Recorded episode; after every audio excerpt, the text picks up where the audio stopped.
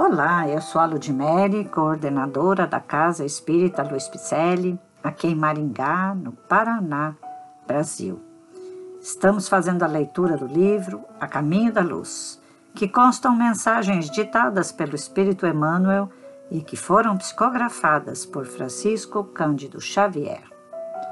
Estamos dando continuidade ao capítulo 16, A Igreja e a Invasão dos Bárbaros, com o subtítulo A Destruição do Império.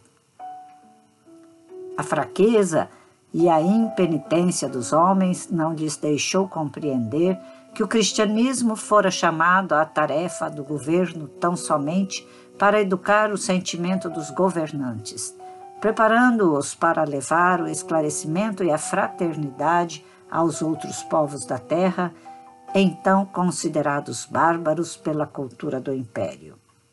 Não obstante todos os esforços em contrário dos mensageiros de Jesus, Bonifácio III cria o papado em 607, contrapondo-se a todas as disposições de humildade que deveriam reger a vida da Igreja. As forças do mal, aliadas à incúria e vaidade dos homens, haviam obtido um triunfo relativo e transitório.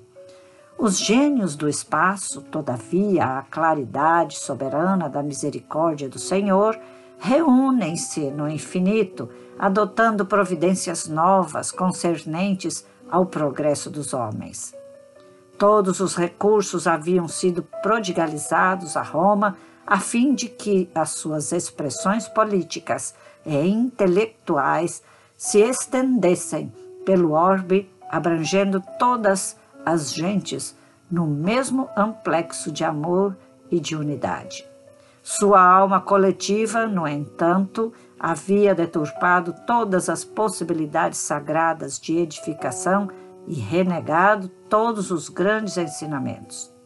Advertências penosas não lhe faltaram do alto, como nos acontecimentos inesquecíveis e dolorosos do Vesúvio nas cidades da Campânia.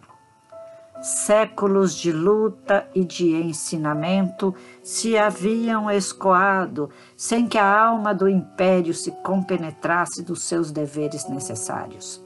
É então que Jesus determina a transformação do império organizado e poderoso.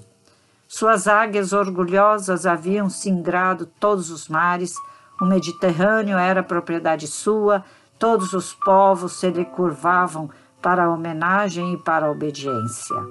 Mas uma força invisível arrancou-lhe todos os diademas, tirou-lhe as energias e lhe reduziu as glórias a um punhado de cinzas. Até hoje, o espírito que investiga o passado inquire o motivo desses sinistros arrasamentos. Mas a verdade é que todos os fundamentos da terra residem em Jesus Cristo. Nosso mestre guia, Jesus Cristo. Esta obra, Caminho da Luz, ela traz a história da civilização à luz do Espiritismo. Civilização em que nós pertencemos. Quem sabe nós já estivemos lá também acusando Jesus, também deturpando os caminhos de Jesus? Não sabemos? Será que sofremos hoje por quê?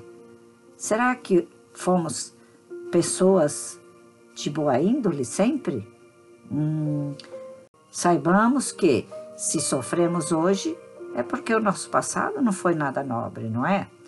Então, se a gente quiser ter um futuro melhor, Vamos começar a plantar novidades boas em nosso caminhar, registrando em nosso perispírito atitudes nobres de amor e de paz, de perseverança e de fé, de fraternidade, que é o que Jesus espera de nós.